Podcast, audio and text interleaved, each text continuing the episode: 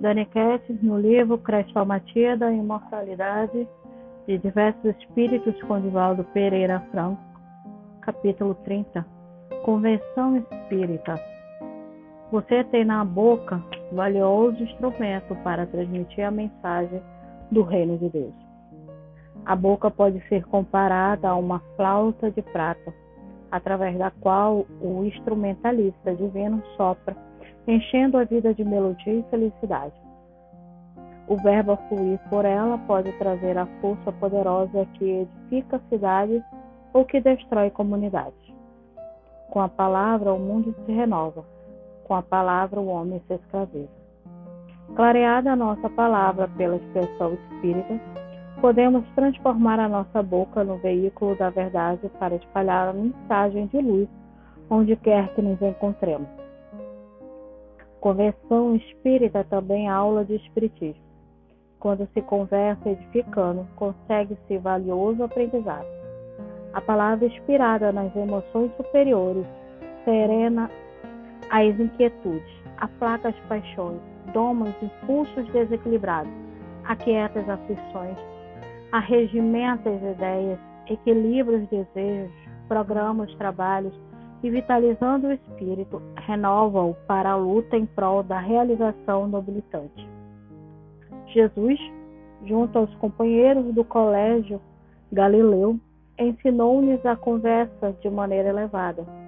Uma só vez sequer não encontramos nas exposições evangélicas um apontamento favorável à censura descabida em relação àqueles que se não submeteram aos impositivos da Boa Nova ante Nicodemos, doutor da lei, acovardado pelas imposições sociais, o mestre expõe em conversação edificante as bases do seu reino, apresentando a reencarnação como chave de solução ao enigma torturante da felicidade, constatando, contristado, a profunda ignorância do intérprete e estudioso da legislação de Israel na casinha de Betânia, enquanto Maria se afadigava pelas testículas domésticas, não ouvimos de sua boca a palavra que humilha ou fere, antes esclarece que Maria haverá escolhido a melhor parte.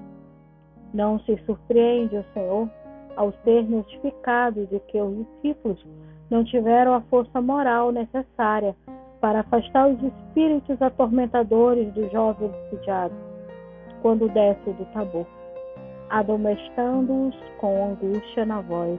Atende o epilético e logo volta à conversação nobre a respeito das questões do Evangelho. Nas noites silenciosas, junto aos companheiros deslumbrados, honram os lares que o recebem, ali inaugurando o culto doméstico, enquanto fala das excelências do céu e das dificuldades da terra não inquire a perturbada de Magdala sobre os seus antecedentes. Convida generoso, oferecendo-lhes a retificadoras oportunidades no caminho do tempo.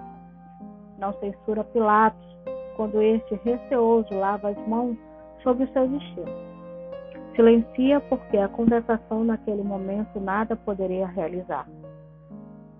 Não lamenta o mestre do alto da cruz a injustiça com que o mundo lhe honra. As últimas horas.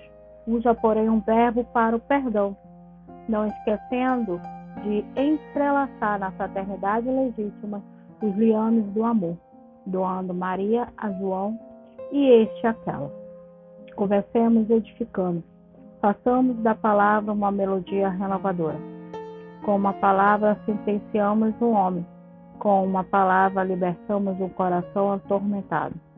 Procuremos falar, aplicando doçura à voz, a semelhança do artista que modula variados sons na mesma falta.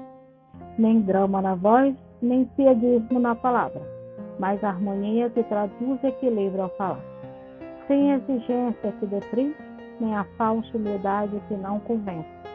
Utilizamos a boca, qual fez o nosso Mestre Divino, Conta nos evangelhos que ele, abrindo a sua boca, ensinava.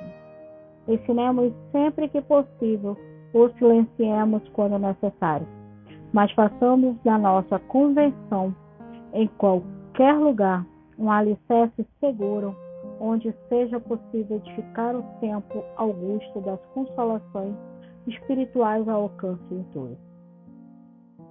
Palavra espírita, medicamento edificante. Difundamos em nossas conversações a codificação kardeciana, recordando Jesus, o excelso palestrante, para que, assim fazendo, seja possível espalhar em redor de nós a esperança que nunca morre e o amor que nunca cessa. José Petitinga. O autor aqui nos chama a atenção para os nossos diálogos, as nossas conversações, os que estamos fazendo com essas conversações. Elas estão sendo edificantes ou elas estão sendo aquela que humilha, aquela que traz ao outro é dor. São aquelas conversações que traz a quem vem pedir socorro no lugar de um alento, o desespero. Devemos ter muito cuidado com as nossas conversações e como estamos sendo, como estamos direcionando uns aos outros. O que eu estou conversando, como eu estou conversando. A palavra amiga, ela sai da minha boca ou só sai da minha boca as palavras maledicentes? Quem eu sou realmente? Como eu estou sendo? Então, essa foi a nossa mensagem. Até o próximo capítulo.